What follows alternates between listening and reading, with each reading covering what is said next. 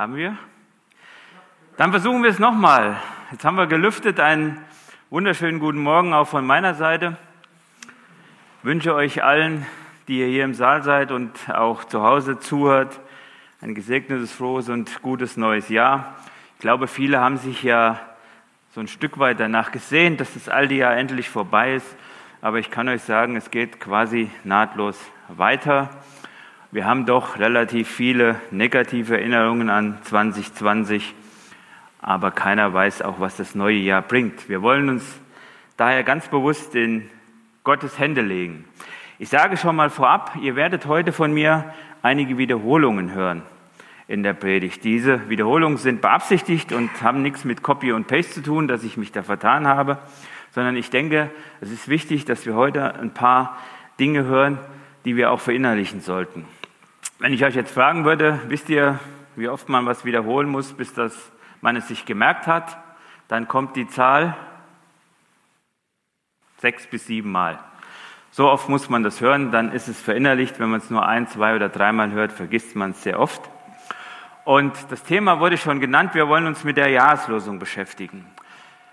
Die Jahreslosung wird ja anders, als es äh, der Name vermuten lässt, nicht ausgelost sondern die Jahreslosung, die wird von der sogenannten Ökumenischen Arbeitsgemeinschaft für Bibellesen, äh, Bibellesen gewählt.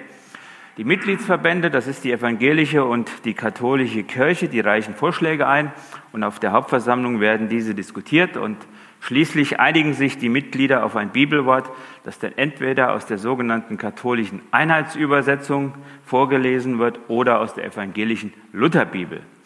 Jahreslosung 2021 lautet in beiden Bibeln gleich. Es ist auch ein sehr kurzer Satz. Ich hatte als erste Folie die Jahreslosung vom letzten Jahr, die war fast genauso kurz. Und bevor wir auf den Text kommen, möchte ich eine kurze Vorgeschichte erzählen. Es war an einem Samstagmorgen im November des letzten Jahres. Ich saß bei uns im Esszimmer und war mit der Planung für das erste Halbjahr 2021 beschäftigt. Hatte also einen Laptop vor mir, und war am Überlegen, wie wir das Ganze machen könnten. Und irgendwann kam meine Tochter rein und fragte, Papa, was machst du? Da habe ich gesagt, ich bin an der Planung dran und wir guckten dann so drüber und dann sagte sie, ja, ähm, wann predigst du? Sag ich, ich war am Durchblättern, November, Dezember, noch vom Hansi, war so übergeben. Sag ich, oh, ich stehe im Januar drin. Über was willst du predigen? Sag ich, weiß ich noch nicht. Und dann guckte ich auf, den, auf, das Datum und denke, oh, es ist ja der erste Sonntag im Januar. Da ist ja die, die Predigt quasi vorgegeben und ich sage, ich predige über die Jahreslosung. Was ist die Jahreslosung, war die Frage. Ich wusste es nicht, meine Tochter wusste es nicht, aber Google weiß das. Also direkt eingetippt, Jahreslosung 2021. Was kam, war dieser Vers. Und wie ihr vielleicht wisst, beschäftigen sich die Menschen ja lieber mit ihren Stärken als mit ihren Schwächen. Ich habe das also gelesen, gucke meine Tochter an, meine Tochter guckt mich an, wir beide mussten also gleichzeitig quasi lachen und habe dann überlegt, ja, was mache ich denn jetzt damit? Da steht ja zweimal das Wort Barmherzigkeit und ich habe überlegt, ich muss jetzt über Barmherzigkeit predigen. Ich weiß ja nicht, ob das so eine gute Idee ist. Also habe ich zur Maus gegriffen und es war genau ein Mausklick und mein Name war aus diesem Sonntag verschwunden. Ich habe dann überlegt, wen könnte ich denn da eintragen? Und meine Tochter hat mir nur gesagt, Papa, du bist feige. Und das war natürlich ein Wort, äh, das konnte ich ja nicht auf mir sitzen lassen. Also habe ich äh, den äh, Begriff extern, den ich mittlerweile dort eingetragen hatte, wieder gelöscht und habe mich wieder eingesetzt. Und so predige ich heute über das Thema, was ihr dort seht, nämlich Barmherzigkeit. Und als ich mich damit beschäftigt habe, muss ich sagen, ich war ziemlich überrascht, was dieser kurze Satz oder diese zwei kurzen Halbsätze doch an Inhalt haben. Wir werden uns heute damit beschäftigen und ich möchte einige kurze Vorbemerkungen machen. Wisst ihr, ich denke, wir sollten uns nichts vormachen. Das Wort Barmherzigkeit ist in unserem Land ein Fremdwort. Und ich habe so gedacht, dieses Wort irrt wie heimatlos durch unsere Gespräche, wenn es überhaupt vorkommt. Wann reden wir in Innenstädten, in Schulhöfen, auf der Arbeit, in Parlamenten, in Videokonferenzen, wer auch immer, äh, wann auch immer über dieses Wort? Vielleicht am ehesten noch zu Hause oder hier eben in den Gemeinden, wenn es um die Religion geht. Die abrahamitischen oder sogenannten abrahamitischen Religionen bekennen alle das Gleiche. Gott ist barmherzig. Das finden wir im Judentum, das finden wir im Christentum, das finden wir auch im Islam. Aber wir müssen auch ganz klar sagen, hier in Deutschland, wer ist schon Gott für die vielen Menschen in dieser säkularisierten, also weltlichen Gesellschaft? Wisst ihr, mit, mit Solidarität, das ist ein Begriff, da können wir was mit anfangen. Aber so die Forderung nach Barmherzigkeit, wenn ich an das letzte Jahr denke, wisst ihr, wie die Schlagworte da lauteten? Ich habe mal einige hier noch aufgeschrieben, die sind jetzt in Englisch, aber das waren die Schlagworte, die wir 2020 gehört haben. Leave no one behind war das erste. Also wir lassen keinen zurück, da ging es um die Flüchtlinge. Oder Black Lives Matter, schwarze Leben zählen. Oder die MeToo-Bewegung, das waren Schlagworte, die gingen viral über die ganzen Bildschirme und durch jedes Land. Könnt ihr euch vorstellen, dass es so ein Schlagwort gibt, seid barmherzig, dass das viral geht?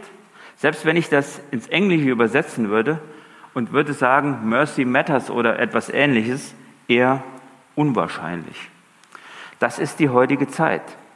Und wenn wir dann überlegen, an wie viele Menschen wir vorbeihasten, tagtäglich, auch an Menschen, die in Not sind, auf dem Lebensweg gestürzte, ausgeplündert, bloßgestellt, wie wir das auch im Gleichnis vom barmherzigen Samariter hören oder unfähig aufzustehen. Wisst ihr, diese Leute wahrnehmen und vorbeigehen ist quasi eins.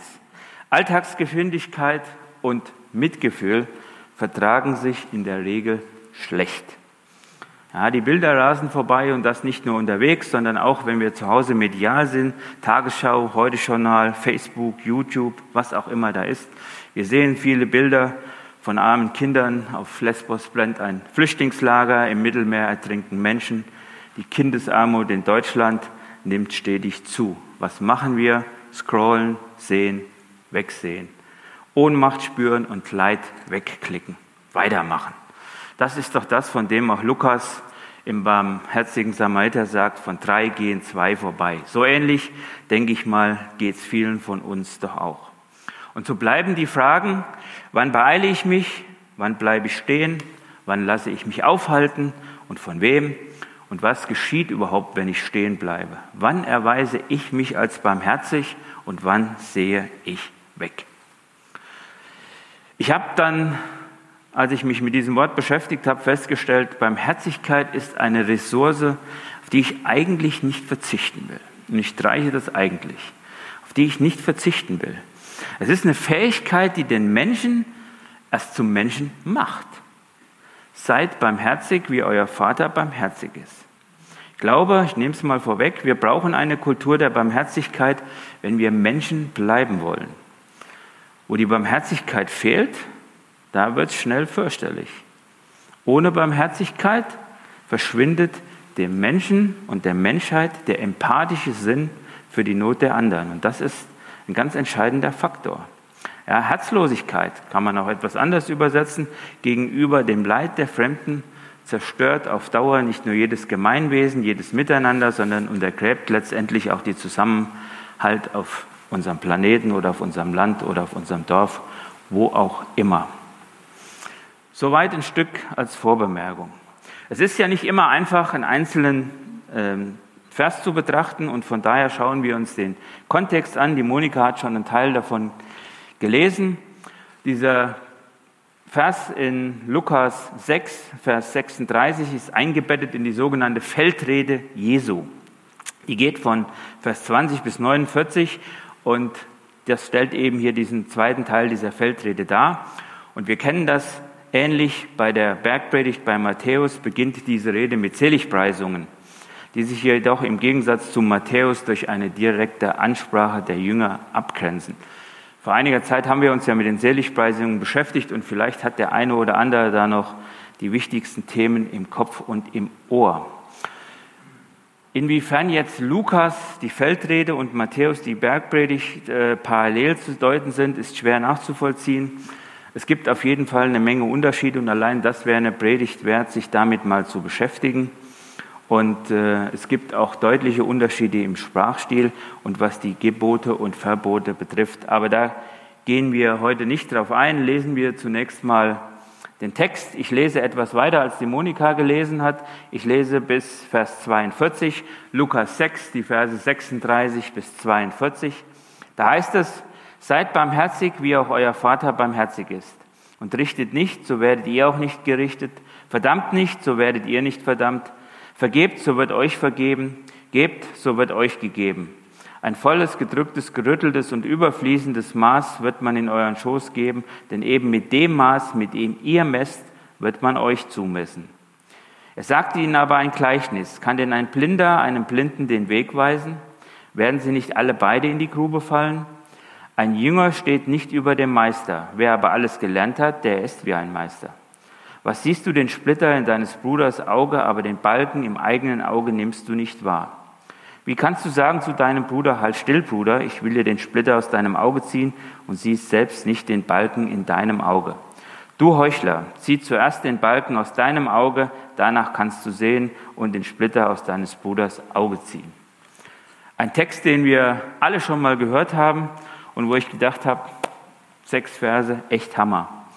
Hier in diesen sechs Versen ist zusammengefasst, wie es das Zusammenleben der Menschen erheblich vereinfachen würde, wenn wir uns komplett danach richten würden. Wir hätten überhaupt keine Probleme. Die Jahreslosung, die wir hier sehen, ist kurz und bündig. Vers 36, seid barmherzig, wie auch euer Vater barmherzig ist.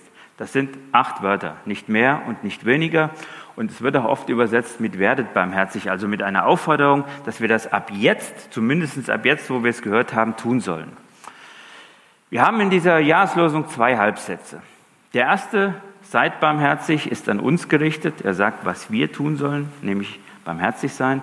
Und der zweite zeigt uns das Vorbild, nach dem wir nacheifern sollen. Wir sollen also so barmherzig sein, wie Gott barmherzig ist. Stellt sich natürlich die Frage, wo finden wir Gottes Barmherzigkeit? Relativ einfach in seinem Wort, also in der Bibel. Und da geht es schon relativ vorne los. Gott offenbart sich Mose, indem er sagt, ich bin der Herr, der barmherzige und gnädige Gott. Immer wieder taucht dieser Begriff Barmherzigkeit also in der Bibel auf und zwar ganz eng verknüpft mit Gottes Wesen. Wir reden also in Barmherzigkeit auch von dem Wesen Gottes. Im Neuen Testament spricht Jesus in Gleichnissen, um diese Barmherzigkeit Gottes verständlich zu machen. Aber ich habe es eben schon gesagt, in unserem heutigen Sprachgebrauch ist das Wort selten geworden und nur wenige wissen, was es eigentlich bedeutet. Barmherzigkeit selbst ist eine Charaktereigenschaft. Davon gibt es eine ganze, ganze Menge.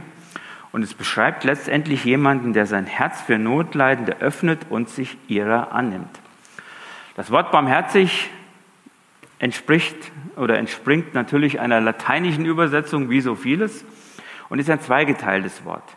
Es kommt von Misericors und Misericors ist, wie gesagt, zweigeteilt. Der erste Teil heißt Miser, bedeutet arm. Wir kennen das vielleicht auch von dem katholischen Hilfswerk Miserio, da steckt dieses Wort auch drin. Und das zweite Wort heißt Cordis und Cordis kennen wir auch, heißt nichts anderes übersetzt wie Herz.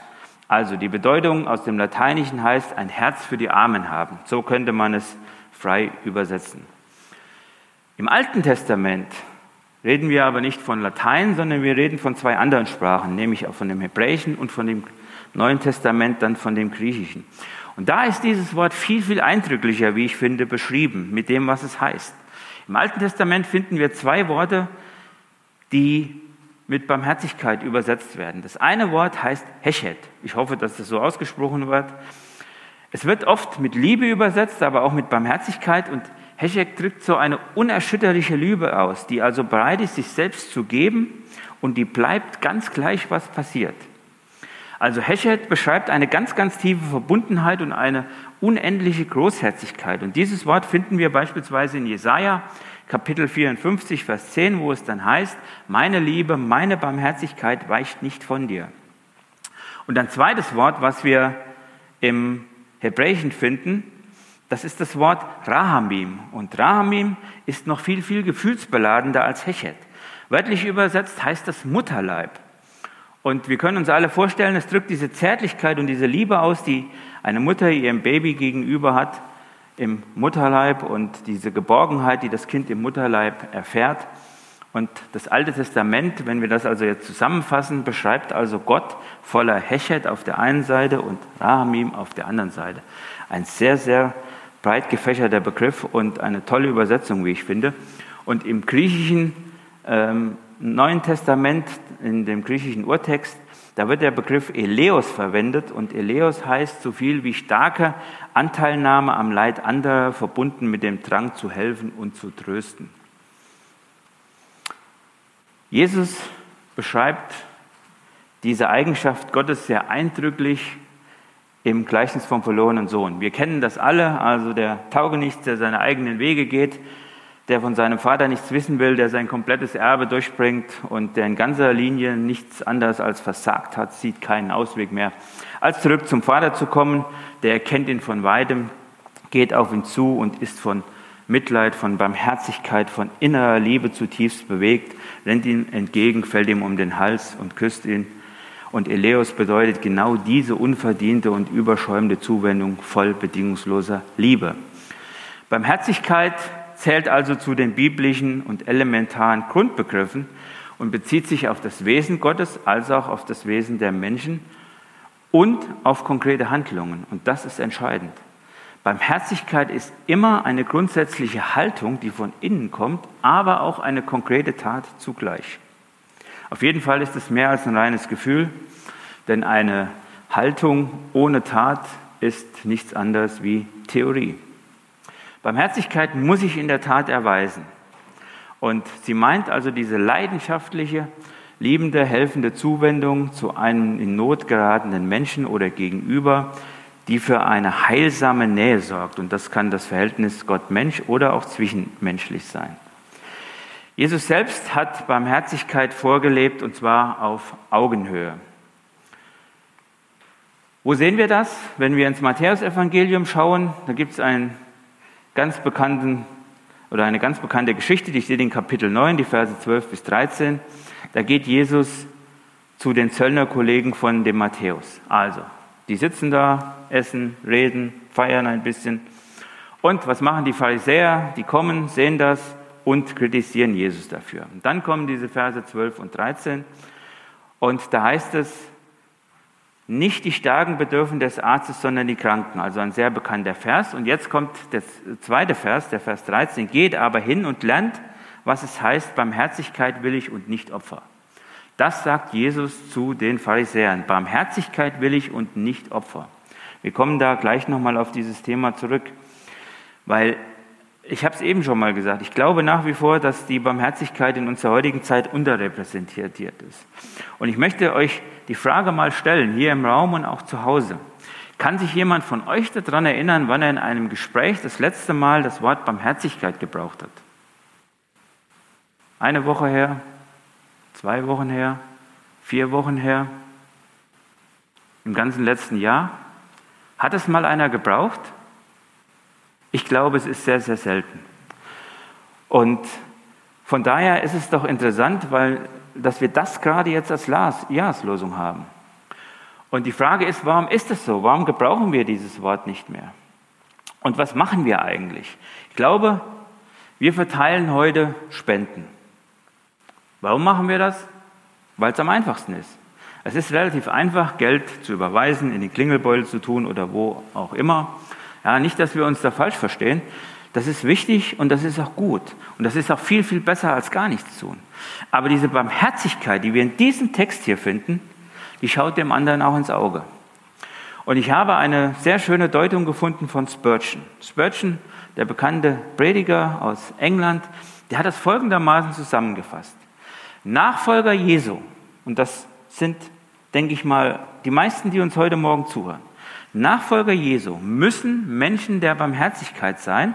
Und jetzt kommt die Erläuterung, denn sie haben Barmherzigkeit gefunden und Barmherzigkeit hat sie gefunden.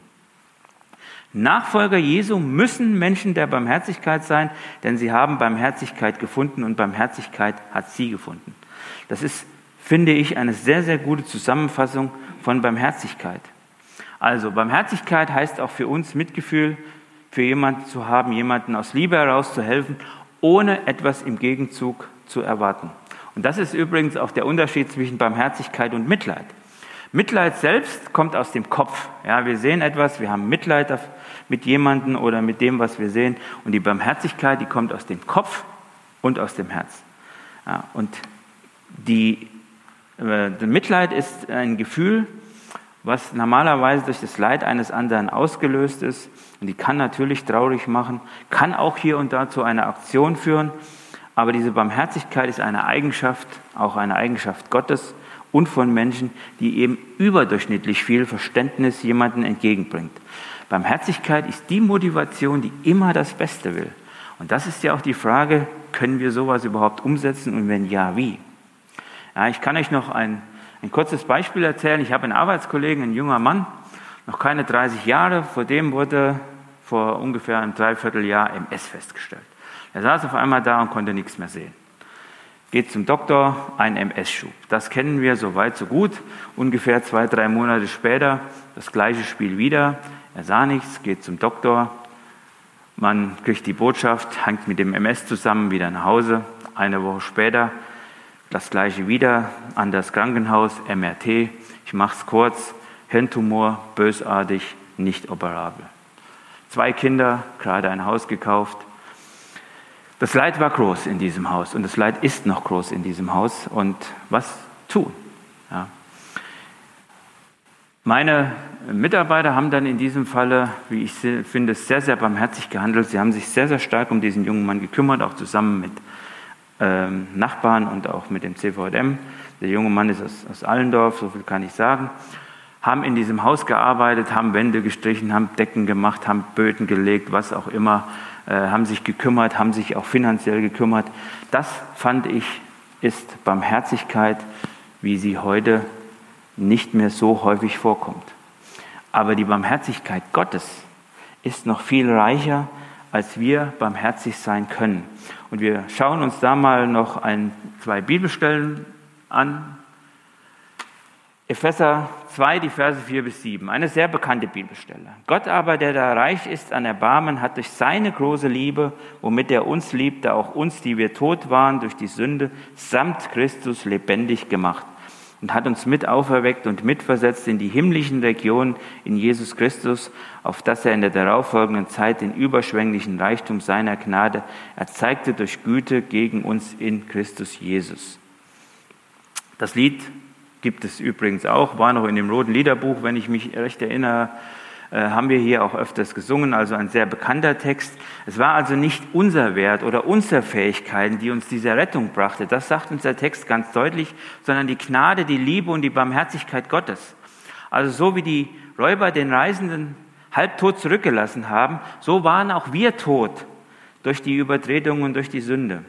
Und weder eine Religion noch eine Philosophie oder irgendwas anderes konnten uns helfen.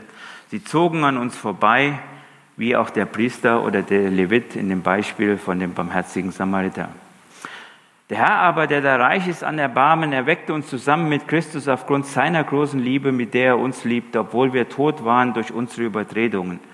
Er streckte seine Hand aus und hat uns errettet aus der Gewalt der Finsternis und versetzt in das Reich des Sohnes seiner Liebe. Das lesen wir in Kolosser 1, Vers 13 und geht auf dieselbe Stelle zurück. Und in 1. Petrus 1, Vers 3 heißt es, Gelobt sei der Gott und Vater unseres Herrn Jesus Christus, der uns nach seiner großen Barmherzigkeit wiedergeboren hat zu einer lebendigen Hoffnung durch die Auferstehung Jesu Christi von den Toten. Hier sehen wir also ganz deutlich die Barmherzigkeit Gottes. Er hat seinen Sohn gesandt, der ist ans Kreuz gegangen, wir haben seine Geburt jetzt gefeiert vor einer Woche und ist gestorben für uns. Und das ist diese Barmherzigkeit, die Gott uns entgegenbringt. Noch eindrücklicher finde ich das, ist es im Römerbrief beschrieben. Einige Verse aus Römer 9, Vers 15 und 16. Denn zu Mose spricht er, welchem ich gnädig bin, dem bin ich gnädig. Und wessen ich mich erbarme, dessen erbarme ich mich. So liegt es nun nicht an jemandes Wollen oder Laufen, sondern an Gottes Erbarmen. Anders ausgedrückt ist es völlig irrelevant, wie wir laufen, wie schnell, wie langsam, wie schief, wie gerade, wie auch immer. Es ist unabhängig von unserer eigenen Kraft und unseren Bemühungen. Wir können nichts tun, sondern es liegt allein an der Barmherzigkeit Gottes. Seine Barmherzigkeit, die rettet uns und nicht wir. Wir finden das in verschiedensten Versen. Ich gehe nicht komplett darauf ein, aber wenn ihr Johannes 5 äh, lest, ähm, Vers 30 oder Johannes 15, gerade im Johannesevangelium ist es sehr deutlich gezeigt. Und dann geht es aber in diesem Römerbrief nochmal weiter, und zwar in den Versen 22 bis 24. Wenn aber Gott, da er seinen Zorn erzeigen und seine Macht kundtun wollte, mit großer Geduld die Gefäße des Zorns getragen hat, die zum Verderben zugerichtet sind, damit er auch den Reichtum seiner Herrlichkeit an den Gefäßen der Barmherzigkeit kundtäte, die er zuvor zur Herrlichkeit bereitet hat, wie er denn solche, äh, solche auch als uns berufen hat, nicht allein aus den Juden, sondern auch aus den Heiden. Was dann? Obwohl es Gefäße des Zorn gibt, gehören wir nicht zu diesen. Im Gegenteil, wir sind Gefäße der Barmherzigkeit, die Gott zuvor bereitet hat, die Reichtümer seiner Herrlichkeit zu erkennen. Er hat uns die Herrlichkeit bereitet, seine Barmherzigkeit wert von Generation zu Generation. Und das ist auch eine ganz, ganz wichtige Sache. Die Barmherzigkeit hört nicht auf. In Lukas 1, Vers 50 lesen wir, und seine Barmherzigkeit währt von Geschlecht zu Geschlecht über die, die ihn fürchten. Also die hört nicht 1870 auf oder 1920, sondern die geht so lange weiter, wie diese Erde existiert. Und die Barmherzigkeit Gottes, dieses, die das biblische und dieses innere Wesen ja beschreibt, im Verbund auch mit Treue und die also sozusagen auch als Titel Gottes verwendet werden kann, ja, die kommt jeder menschlichen Erweis von Barmherzigkeit zuvor. Sie ist bedingungslos, sie ist schöpferisch und ein Anspruch auf diese Barmherzigkeit kann nicht verdient werden. Wir müssen aber ganz deutlich sagen, es gibt auch ein zu spät. Gott ist barmherzig, da habe ich jetzt sehr viel zu gesagt. Gott ist aber auch gerecht. Und die Sünde, die uns auch in der Bibel beschrieben wird, das ist ein Problem für Gott. Die Sünde führt unweigerlich zum Tod und zur Gottesferne. Die Gerechtigkeit und die Barmherzigkeit Gottes zeigt sich darin, dass er seinen Sohn Jesus auf diese Erde geschickt hat, der am Kreuz gestorben ist für unsere Schuld und der dafür ein für alle Mal bezahlt hat. Und wir wissen das und kennen das. Wir müssen auch nicht für die gleiche Schuld zweimal bezahlen oder dreimal oder viermal. Mit dem Kreuzestod von Jesus ist ein für alle Mal alles beglichen. Jesus ist gestorben, weil Gott barmherzig war und auch, weil Gott gerecht ist. Sünde muss bestraft werden, aber durch diesen Anwalt können wir seine Kinder werden. Entscheidend ist, dass wir das annehmen. Das ist kein Automatismus, der automatisch jedem Menschen zufällt, wenn er vielleicht ein Stück weit barmherzig ist. Nein, Gott lässt dem Menschen die Freiheit, sich für oder gegen ihn zu entscheiden.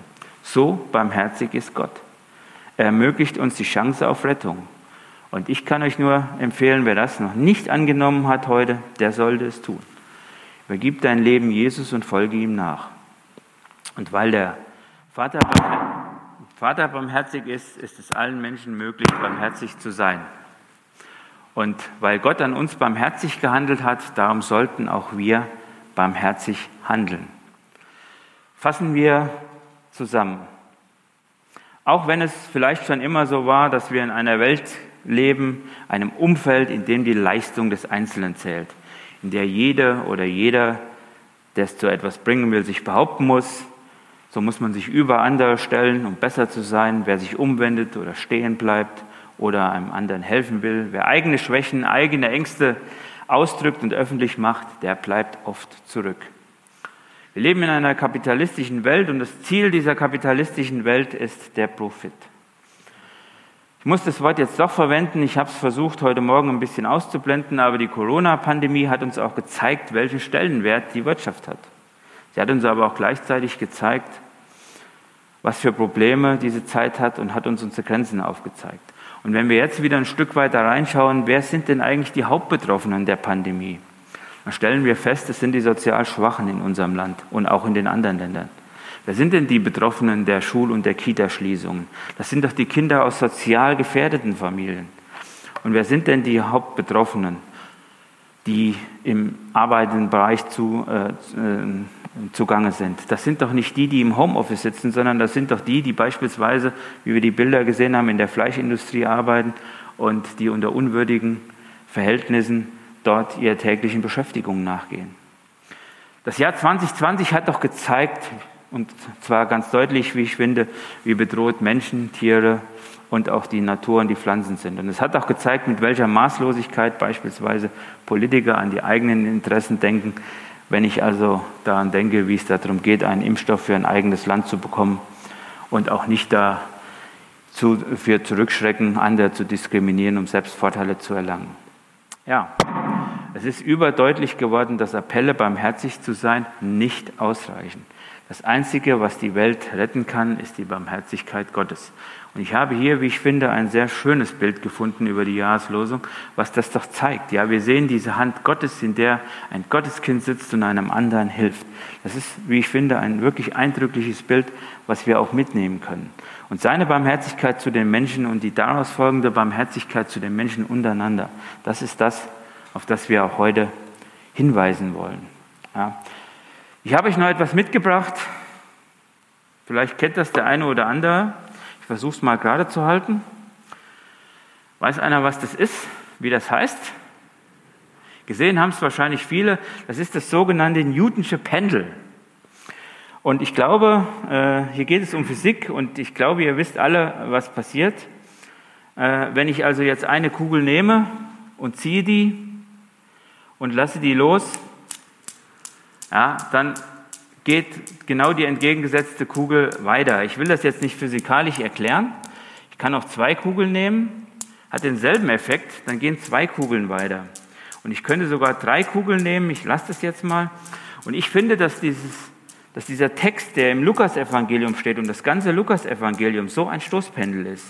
Ja, Lukas zeigt uns, wie Jesus Menschen Anstöße gibt. Und wenn das der Anstoß ist, ja, und dann passiert da was. Und dadurch kann ich mich selbst bewegen. Und wenn das zweimal passiert, oder jetzt mache ich das Beispiel, mache ich es doch mal, jetzt mache ich es mal mit drei. Ihr seht, auch drei funktionieren auf der anderen Seite. Und das sind diese Anstöße, die wir aus der Bibel mitnehmen sollen, aus der wir lernen können und die wir dann auch umsetzen können. Und ich möchte uns für 2021 durch diese Jahreslosung zum Anstoßen, zum Mitfühlen und zum Handeln ähm, bewegen. Dieses Jahr hat, glaube ich, mehr als genug Ansatzpunkte. Unbarmherzige, kantige, harte, das nimmt überhand, die Konkurrenz wird schärfer, wird größer, die Unterschiede zwischen Arm und Reich gehen auseinander, die Unterschiede zwischen Macht und Ohnmacht werden größer und es werden neue Feindbilder kreiert, das sehen wir jeden Tag neu in den Nachrichten. Das Blöckedenken kommt wieder, und Barmherzigkeit ist daher eine Notwendigkeit in unserer Zeit wie kaum eine andere. Und deswegen sollten wir diesen Begriff gebrauchen.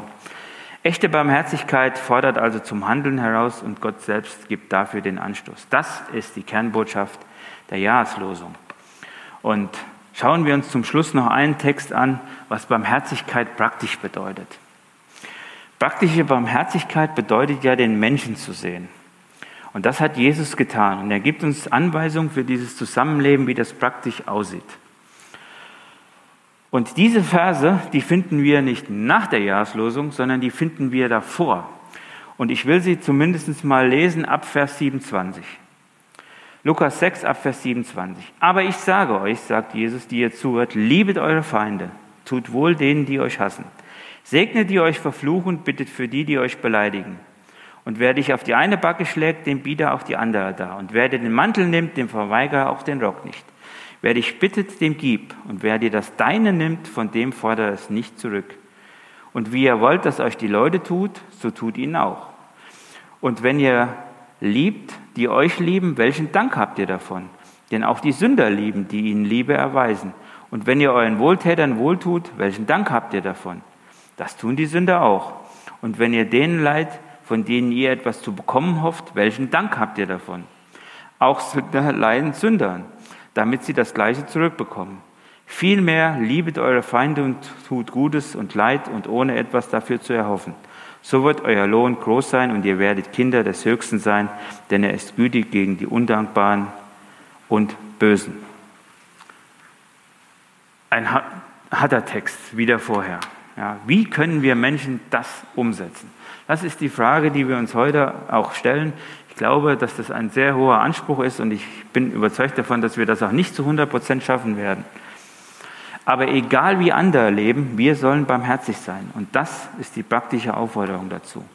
Wir sollen uns auch nicht am Verhalten anderer orientieren, sondern wir sollen uns daran orientieren, was uns die Bibel vorgibt. Also nicht das, was für uns dabei herausspringt, sondern maßgeblich ist die leidenschaftliche Barmherzigkeit, die uns durch Gott widerfährt.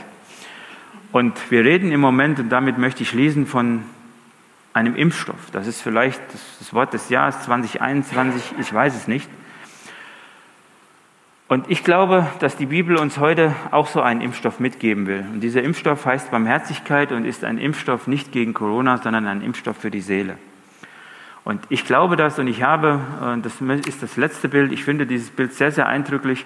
Also ein Baum, der sozusagen am Umfallen ist und wo man dann eine, eine holzgeschnitzte Hand drunter gestellt hat, der das auffängt.